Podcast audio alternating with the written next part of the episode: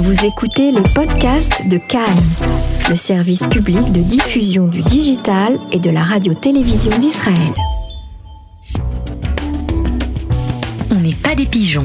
Le Mac Conso sur Cannes avec Emmanuel Ada.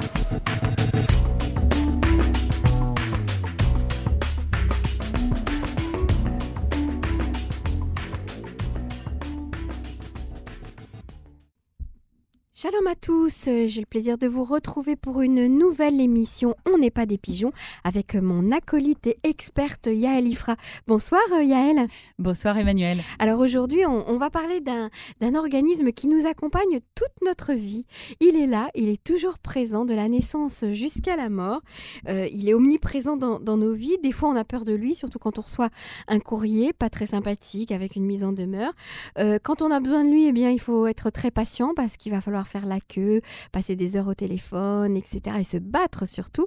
Vous avez tous deviné de quoi je parle. Je parle du butoir Léomi. Alors, Yael, à quoi sert le butoir Léomi? Comment fonctionne-t-il? Ça va être tout de suite après les brèves. On démarre notre émission avec les brèves.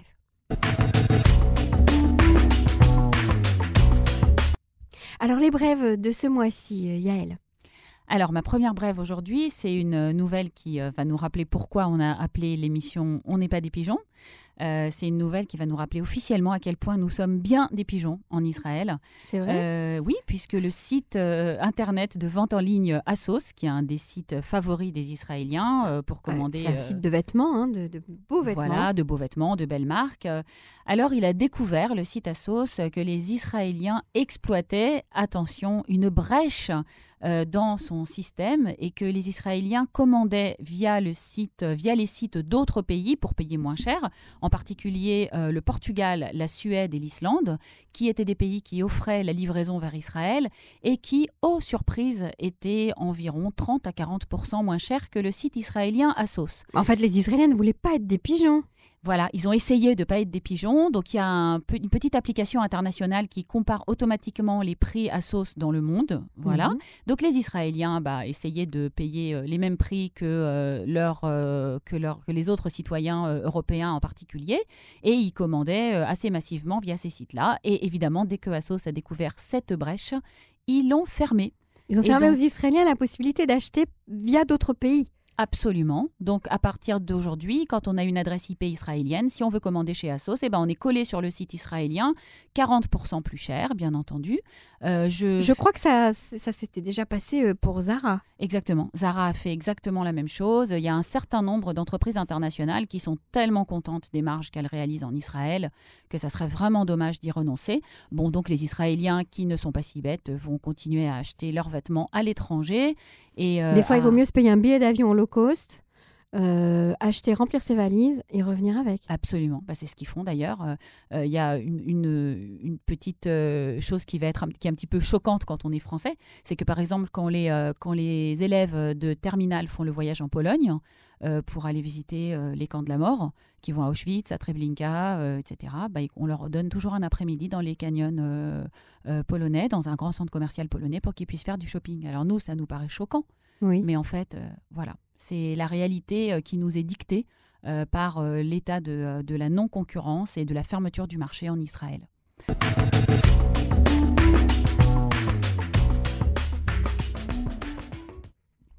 Alors, la deuxième brève, toujours on est sur les sites d'achat en ligne.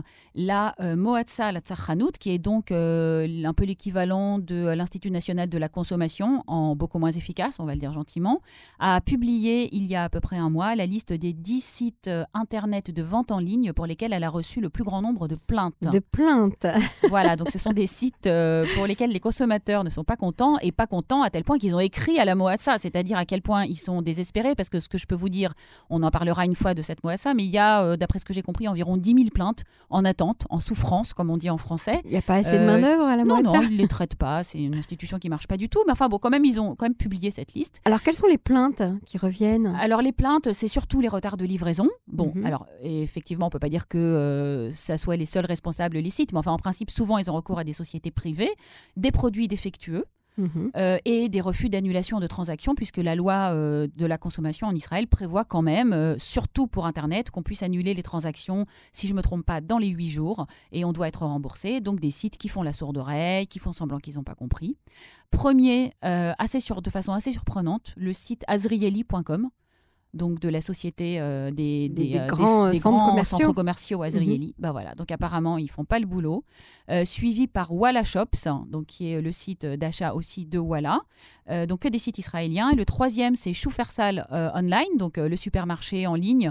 Alors effectivement, quand on connaît des gens qui commandent leurs courses en ligne sur euh, Schufersal, ils se plaignent souvent qu'ils reçoivent pas les choses ou qu'ils ont commandé quelque chose, ils reçoivent autre chose. Bon après, si c'est un paquet de farine, on va pas porter plainte, mais quand c'est autre chose, ça peut être plus compliqué. Il y a Groupon. Euh, Gatit et un site que je ne connais pas qui s'appelle KSP. Mais je le dis pour ceux qui commandent sur ces sites-là. Sachez-le, ce sont des sites qui ne- n'appliquent pas forcément euh, les bonnes pratiques du commerce en ligne. Donc se méfier. Alors, Euh, comme voilà. vous le savez, notre devise à, à, à Yael et, et- et moi, c'est euh, nous ne sommes pas des pigeons et un consommateur averti en vaut deux. Oui, en vaut deux. Et malgré tout, sur, ce, euh, sur ce- le site de cette euh, Moad Salat Sorhanout que j'ai beaucoup euh, critiqué au début, euh, toutes les informations y sont.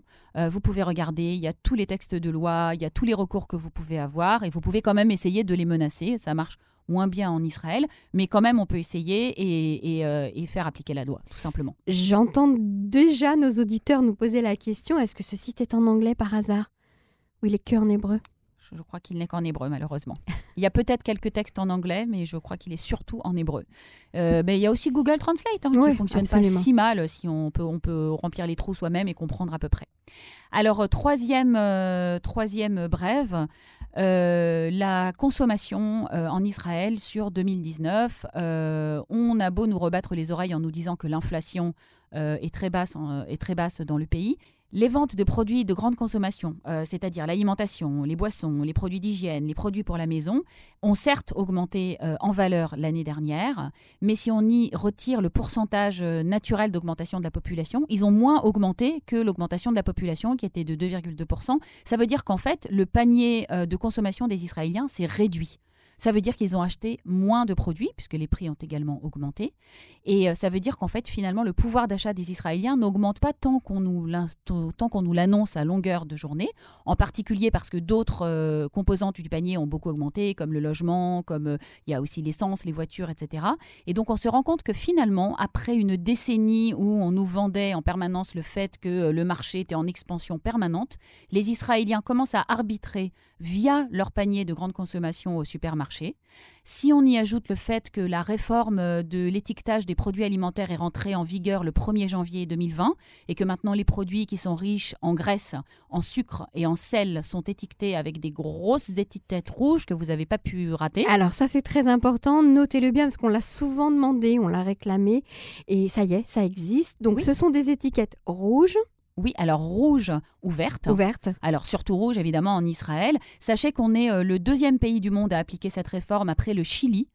Euh, et qu'au Chili, on a observé, quand on a appliqué la réforme, une baisse assez euh, importante des ventes de ces produits euh, très mauvais pour la santé, les fameux ratifimes, donc les chips, les produits gras, les boissons sucrées, mais que au bout de à peu près un an, euh, les ventes ont réaugmenté. Donc il faut éduquer le public. Ah, C'est pourquoi le ministère de la Santé israélien a prévu une réforme en deux parties.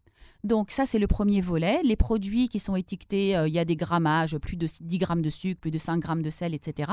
Mais à partir de dans deux ans, les produits qui ont des quantités même inférieures seront toujours étiquetés rouges. Ça veut dire qu'il y aura plus de produits euh, qui seront étiquetés rouges. Regardez les produits, essayez de faire attention quand vous achetez. L'industrie agroalimentaire israélienne euh, pas, n'est pas connue pour sa grande vertu. Euh, et effectivement, la plupart des sociétés ont procédé à un certain nombre euh, d'ajustements. Ils ont changé leurs recettes, ils ont baissé le sucre, ils ont baissé le sel, ils ont baissé le gras. Bonne nouvelle, euh, afin de ne pas être étiquetés en rouge. On espère que cette tendance va continuer, que les produits vont devenir un peu meilleurs pour la santé. Euh, la face, la face, la deuxième face de la médaille, malheureusement, c'est qu'ils nous ont déjà annoncé que avec toute cette recherche développement qu'ils ont faite pour pouvoir améliorer leurs cher. recettes, il va falloir augmenter les prix. Ça, Moi, généralement, euh, quand on enlève du sucre, quand on enlève du sel, on devrait se dire que ça coûte moins cher. Mais bon, il n'y a qu'en Israël, euh, comme on dit, Rakbe Israël. Donc, vigilance. Et, euh, et surtout éducation auprès de nos enfants. Euh, quand un enfant va au supermarché et qu'il a envie d'un truc, on lui montre l'étiquette rouge et on lui dit, tu vois, ça, c'est interdit pour toi. Voilà, lui dire c'est pas bon pour la santé, ça fait grossir, on a des problèmes très graves d'obésité, de malbouffe en Israël. On espère que c'est une, une première étape dans un processus qui va nous amener à mieux nous nourrir. C'est une- on, on- on salue hein, cette initiative. Ah oui, absolument, oui, c'est vraiment très important.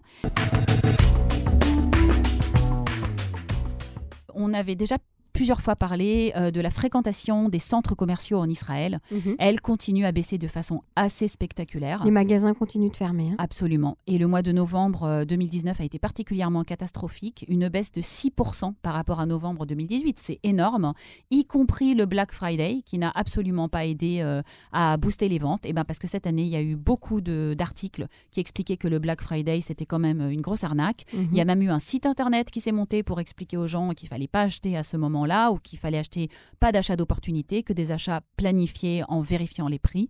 Et les canyonimes, enfin les centres commerciaux, euh, commencent à payer euh, très cher le prix euh, de leurs tarifs. de, Et voilà. puis surtout des achats en ligne, parce que c'est ça que Bien sûr. les, Israéliens utilisent. D'abord parce que c'est pratique. Amazon, on l'a dit la dernière fois dans notre dernière émission, euh, qui Oui. est maintenant accessible en Israël. Et puis, euh, ça coûte beaucoup moins cher. Alors, il y avait un reportage cette semaine euh, à la télévision, je ne, sais, je ne dirais pas sur quelle chaîne, sur les, les déguisements de Purim pour les Ah oui. enfants. La différence de prix sur les sites en ligne Énorme. et dans les magasins euh, de- des grandes villes, incroyable. C'est énorme, voilà. Non, mais au canyon, on paye toujours tout plus cher. Bon, après, c'est aussi un lieu de, un lieu de distraction. C'est un lieu où on peut laisser Mhm. courir les enfants sans s'inquiéter. Mais finalement, c'est ce que font les gens. Ils vont au canyon pour boire un café, mais ils achètent rien ou une toute petite chose. Bon, bah, les canyons vont devoir changer leur, euh, leur comportement et tout ça, ça va dans le bon sens. Alors c'était les brèves de On n'est pas les pigeons et tout de suite on attaque euh, la partie centrale euh, de l'émission, le bitoire Léomi.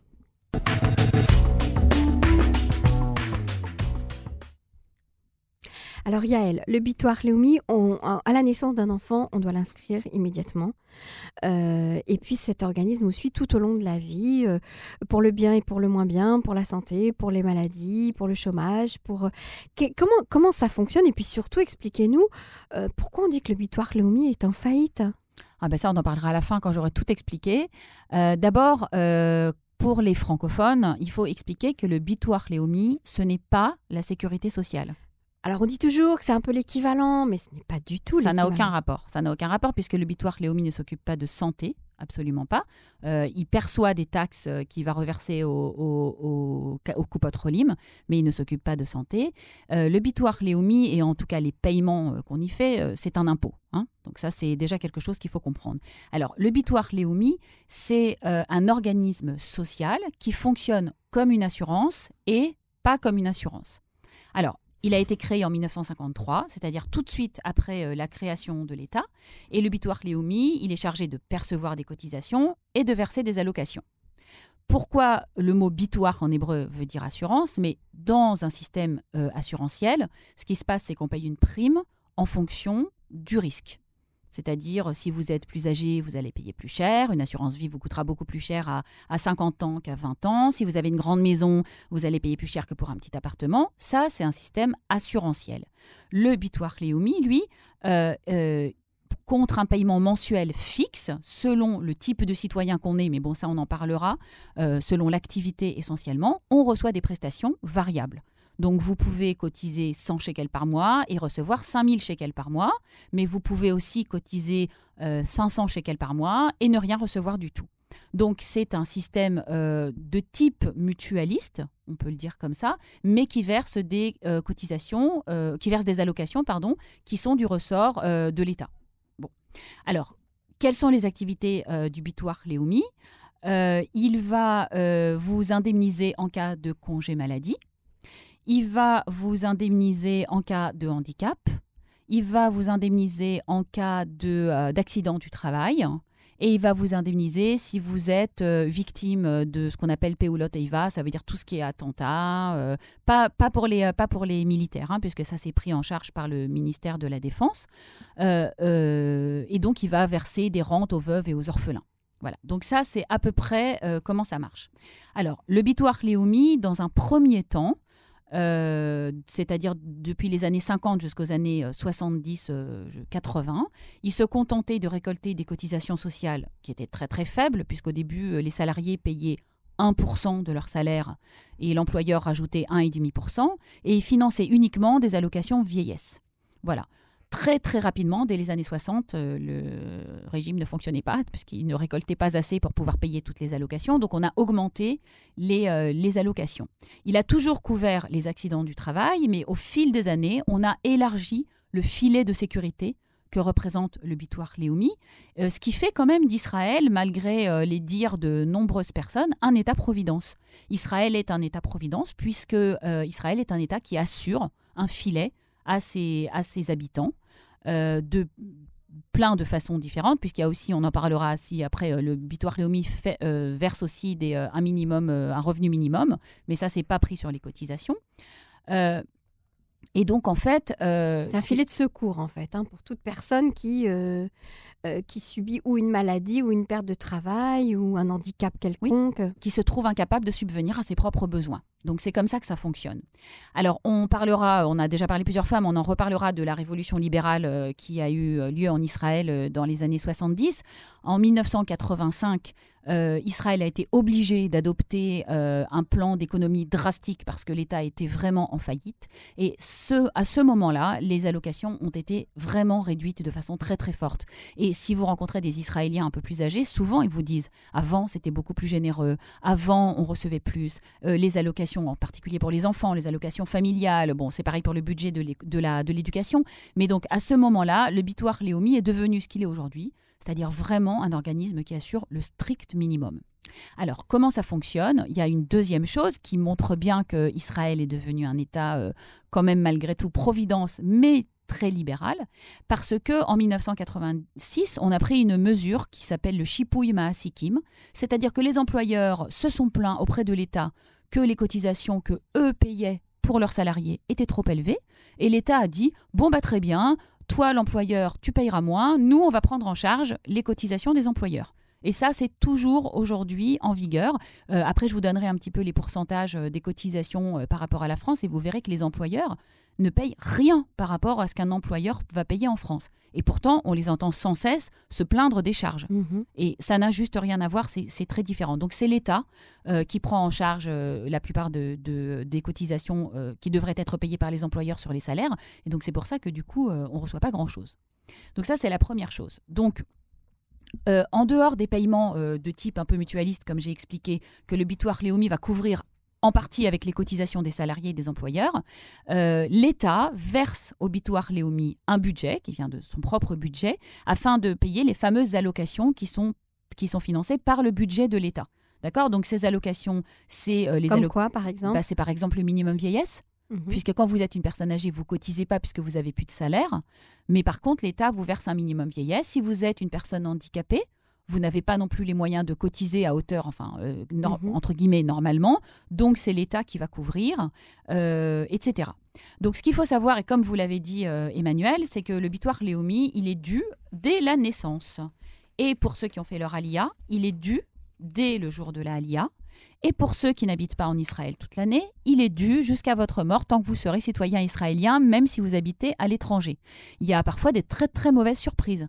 Euh, que, euh, certaines personnes euh, ont lorsque, par exemple, vous avez résidé à l'étranger pendant un certain nombre d'années, vous avez complètement oublié même l'existence du bitoire Léomi, vous êtes citoyen israélien, vous revenez habiter en Israël, et là, le bitoire Léomi vous dit Ah, ben, tu voudras avoir la sécurité, une assurance santé, paye-moi ce que tu me dois, 30 000, 40 000, 50 000 Il y a eu beaucoup de surprises comme ça, mais est-ce que si l'on prouve que l'on a cotisé à l'étranger, euh, par exemple euh, en France à la sécurité sociale.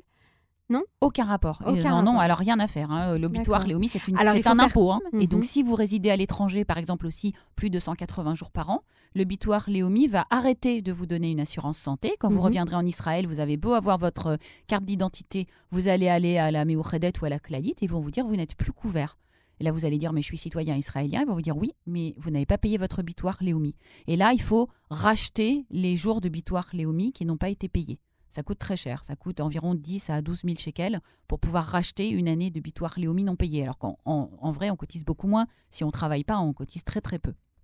Alors ça, c'est la première chose. Pour un salarié, combien on cotise pour le butoir Léomi Pour que vous sachiez, je sais que par exemple, euh, euh, Valérie Alphon, euh, que vous connaissez, fait des ateliers où elle explique les fiches de paye parce que c'est particulièrement opaque. donc on cotise en Israël hein, sur le butoir Léomi, comme tout le monde. Alors il y a deux parties sur le salaire. La première partie, je vais faire rapide parce que c'est un petit peu technique, entre 0 et 6336 shekels au jour d'aujourd'hui, qui est la moitié du salaire moyen en Israël brut. Donc sur cette partie-là, on ne paye pour le salarié que 0,4%. C'est-à-dire c'est très très très très peu. Hein. ça fait, euh, j'ai calculé, 25 euh, shekels. Euh, par exemple, si on est au salaire minimum, au SMIG, on va payer 25 shekels de bitoire Léomi par mois. C'est quasiment rien. C'est pas assez en fait. C'est ça le problème. Sur la deuxième tranche, hein, on va payer 7% à partir de 6336. Donc vous voyez, c'est un saut énorme. Ils n'ont pas dit 2 et 5. Donc tous les salaires plus élevés, donc jusqu'à 44 000 shekels, et après on paye plus. Ça non plus, on comprend pas très bien pourquoi, mais bon. Au-delà de 44 000 shekels? Au-delà de 44 000, on paye plus rien. On cotise plus rien. On cotise plus. On cotise que jusqu'à 44 000. On paye 7 Alors plus on est riche, moins on a besoin de payer. Si on est très très riche, on paye moins. Enfin, on peut payer euh, en pourcentage du salaire beaucoup moins de bitoire Léomi si on gagne 100 000 shekels par mois que quelqu'un qui en gagne 30 000. Bah oui, vous voyez, c'est un système un peu particulier. On n'a pas mhm. voulu euh, trop taxer les riches, c'est très mal vu en Israël. Euh, et l'employeur, lui, sur la première tranche, il paye 3,95%, donc presque 4%, et sur la deuxième tranche, 7%. D'accord? Donc, mhm. ça veut dire que, par exemple, j'ai fait le calcul, donc sur un salaire moyen, disons quelqu'un qui gagne le salaire brut moyen en Israël, c'est 11 000 shekels par mois. D'accord? Donc, le salarié va payer 351 shekels seulement de bitoire très très peu finalement mhm. sur son salarié. Et son employeur, lui, payera 654 shekels. Idem, en France, l'employeur paye deux à trois fois plus que le salarié. Donc, et c'est très peu de cotisation. Ça fait même pas 10%. C'est pour, ça que le revenu euh, vieillesse est très très faible? Exactement. Bah oui, parce que le bitoire Léomi ne perçoit pas assez d'argent. Enfin, on a décidé que c'était un minimum. Et pour la santé, alors moi j'ai découvert ça en, faisant, euh, en préparant l'émission. Euh, l'impôt sur la santé, donc qui est reversé au coupot Rolim, est payé uniquement par le salarié, sans aucune participation de l'employeur. C'est prélevé de son salaire. De son salaire, 3,1% sur la première tranche, celle jusqu'aux 6336 shekels, et 5% sur la deuxième. Idem, en France, on paye pour la, ce qu'on appelle la sécurité sociale, mais qui est donc la santé, on paye 7% du salaire, euh, quel, que soit le, quel que soit le revenu. Donc sur la fiche de salaire, lorsqu'on voit, il y a une ligne Bitoire Léomi hmm. et il y a une ligne Assurance Santé. Oui, c'est Bitoire Léomi, mais pour la santé. C'est Bitoire Briout, ça s'appelle. C'est ça. Et ce fameux Bitoire Briout, qui est franchement, vous voyez bien qu'il n'est pas très élevé, 3% sur la première tranche, 5% sur la deuxième, cela fait 10 ans que le Misra d'Abriout supplie qu'on augmente le, ce qu'on appelle le masse Briout, donc c'est ça, mhm. de 1,5%. Mhm. Et ça fait 10 ans que le ministère des Finances et tous les ministres des Finances, quels qu'ils soient, pour des raisons d'impopularité, refusent de le faire. Et c'est comme ça qu'on a un système de santé où il n'y a pas assez d'argent. Voilà. Donc moi, je, sais que c'est vraiment pénible à dire parce que le système de santé en Israël euh, n'est vraiment pas au niveau où il devrait être. Mais il faut comprendre que les gens ne cotisent pas assez. C'est pas populaire de le dire, mais voilà. Alors, le revenu minimum vieillesse est de combien en Israël? Alors, le revenu minimum vieillesse, il, est, très très faible. Il est de l'ordre, euh, si je ne me trompe pas, de 2000 shekels. C'est pas quelque chose, je, je vérifierai, mais c'est très très peu. C'est très très peu. Donc ces cotisations du bitoire Léomi qui sont assez faibles font que les versements le sont également. Et pour information, euh, Israël est le quatrième pays le moins généreux euh, de toute l'OCDE et qui ne consacre une part de son PIB euh, aux personnes âgées uniquement de 10%. Pour comparaison, la France consacre 24% de son PIB aux personnes âgées. Et aujourd'hui, avec euh, le défi du vieillissement de la population, il faut absolument trouver des sources de financement pour assurer un minimum décent de santé et euh, de niveau de vie aux personnes âgées en Israël. C'est le défi du bitoire Léomi. Alors, donc ça, on a parlé des cotisations. Alors, qui va payer des droits réduits? Parce que si vous ne travaillez pas, vous n'avez pas de salaire, donc combien vous allez payer au bitoire Léomi? Sur quoi il va vous prendre? Alors, déjà, les gens qui vont payer des, euh, droits réduits, c'est les femmes au foyer. Donc, elles payent, euh, parce qu'en Israël, il n'y a pas de foyer fiscal. Donc, ça, vous le savez, chacun paye pour soi. Voilà, Une femme au foyer qui ne travaille pas, donc qui a des enfants, elle paye aussi le bitoire Léomi. Elle paye le bitoire Léomi, mais elle paye 103 shekels par mois. Mhm. C'est très, très peu. Euh, les prisonniers payent un bitoire Léomi réduit.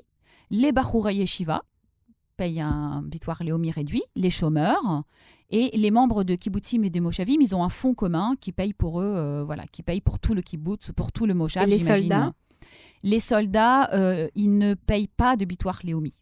Du moins euh, pendant les années actives de service et quand ils sont et quand ils sont euh, quand ils sortent de Tsahal, ils ont pendant un an.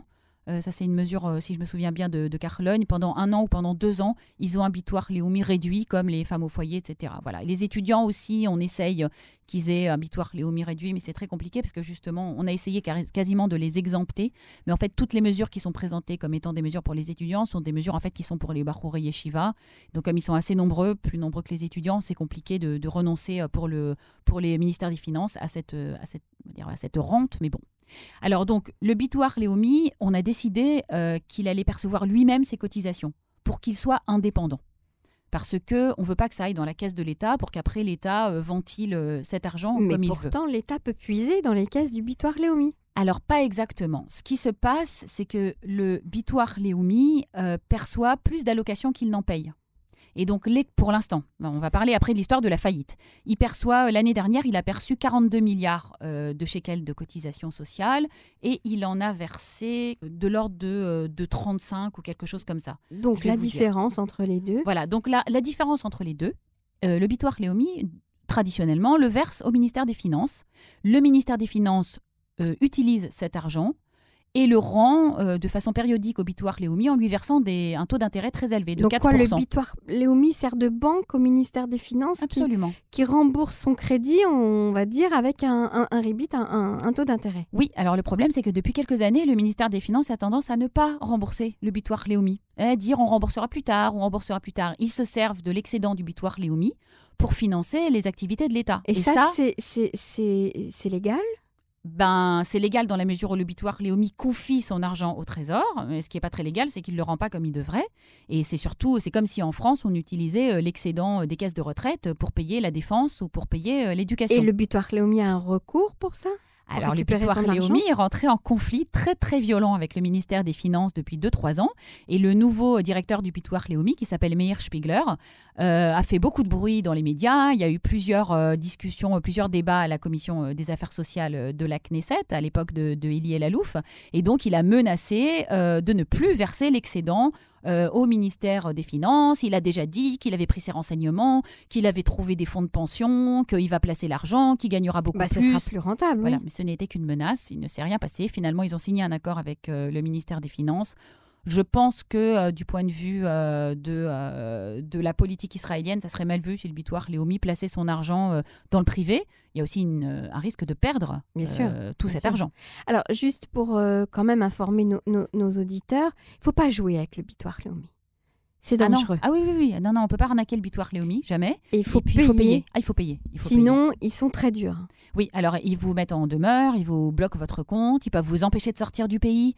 Euh, Israël est un petit pays, les informations sont détenues par tous les organismes. Avec votre numéro de Teudat Zéhout, on a accès à tout. On peut vous bloquer votre compte du jour au lendemain. Il ne s'agit pas d'ignorer le bitoire Léomi. Par contre, c'est assez souple. Si vous avez une dette et que euh, c'est difficile de la payer, vous pouvez toujours les appeler ou vous y rendre ou aller sur le site internet et demander qu'on vous étale la dette. Ils le feront systématiquement. Ils ne le refuseront jamais. Mais par contre, il n'y a aucun moyen que le bitoire Léomi vous dise un jour que euh, non, c'est pas grave, euh, c'est pas la peine de payer, on éponge, on, efface la dette, ça ne, se produira jamais. C'est pas un organisme sympathique, le bitoire Léomi. C'est aussi un peu un monstre froid. C'est le symbole de la bureaucratie israélienne, hein, euh, on le sait. Ça veut dire euh, quand on y va, il faut prévoir sa matinée. on comprend pas toujours très bien les papiers qu'ils envoient. Donc une fois qu'on a compris qu'en gros, ils touchent des allocations pour deux choses différentes et que tout le monde doit ces allocations, ben, voilà, il faut faire avec. On est citoyen, donc on paye.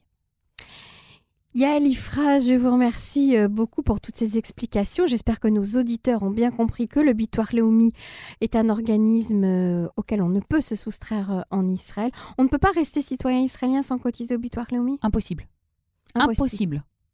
On ne peut pas rester euh, euh, résident sans cotiser au bitoire Léomi. Ah non, on peut pas. Non, non, on peut pas. Donc faites très attention, mettez-vous euh, bien à jour, euh, demandez de l'aide, euh, ça existe, Oui. euh, aussi bien dans les mairies qu'au bitoire Léomi même. Il y a des fonctionnaires français au bitoire Léomi maintenant dans la plupart des grandes mairies, euh, donc il faut se renseigner et je crois qu'ils sont là une matinée par semaine. et on peut se renseigner. Franchement, il faut juste savoir comment ça marche et ne pas penser que c'est la sécurité sociale et tout se passe bien. Yael Ifra, merci beaucoup. Alors, on n'est pas des pigeons. On vous retrouve très, très bientôt euh, euh, sur les ondes de, Cannes pour une prochaine émission avec aussi un thème de notre vie de tous les jours, un thème qui nous concerne tous euh, pour pouvoir mieux vivre en Israël. À bientôt, Yael. Au revoir, Emmanuel. On n'est pas des pigeons. Le Mac Conso sur Cannes avec Emmanuel Ada.